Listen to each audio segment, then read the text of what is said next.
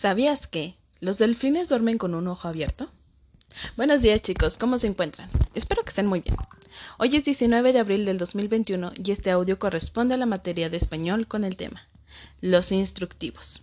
Aquí les recuerdo que van a ustedes aprender el orden temporal, así como los numerales y las viñetas para poder explicar paso a paso una secuencia. La semana pasada iniciamos trabajando con un poquito más de información sobre que un instructivo es un texto el cual explica paso a paso cómo realizar determinada actividad y se llama así porque tiene instrucciones. Estas instrucciones pues, son aquellos paso, pasito, pasito que tenemos que ir siguiendo para cumplir algún objetivo.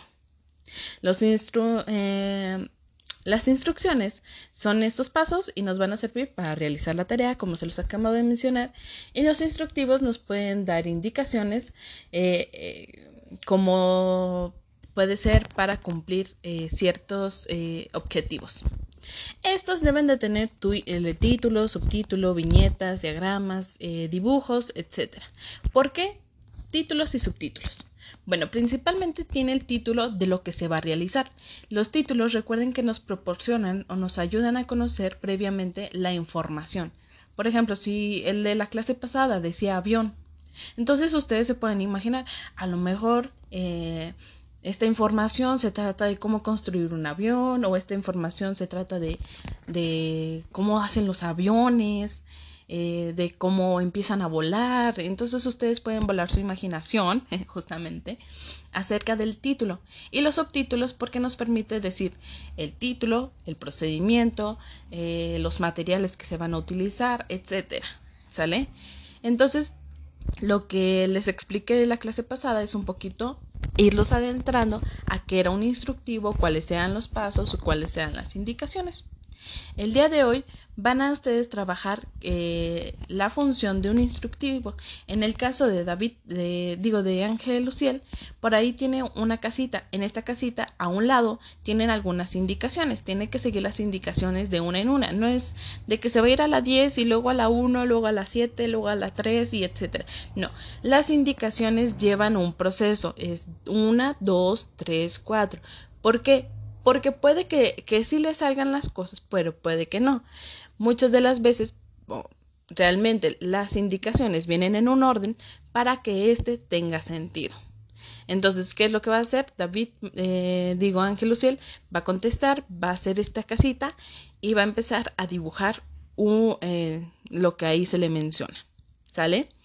En el caso de David Mateos, lo que vamos a hacer es que tú y quien te pueda acompañar, ya sea Ceci o Rafa, eh, se van a localizar en el patio de, de casa hogar y te van a dar 10 instrucciones, 10 indicaciones. Cada una las vas a tener que llevar a cabo. Ya conoces tú el instituto, cómo está. Te pueden decir, eh, primero vas a, a la cocina, Segundo, lavarte las manos. Tercero, y las indicaciones te las pueden dar ahí todas juntas o te las pueden ir diciendo alrededor de todo, todo, toda casa hogar, ¿sale? Diez indicaciones, puedes grabar dos, tres, cuatro, cinco o todas, las puedes grabar con apoyo de si me mandan el video de cómo las llevas a cabo. ¿Sale?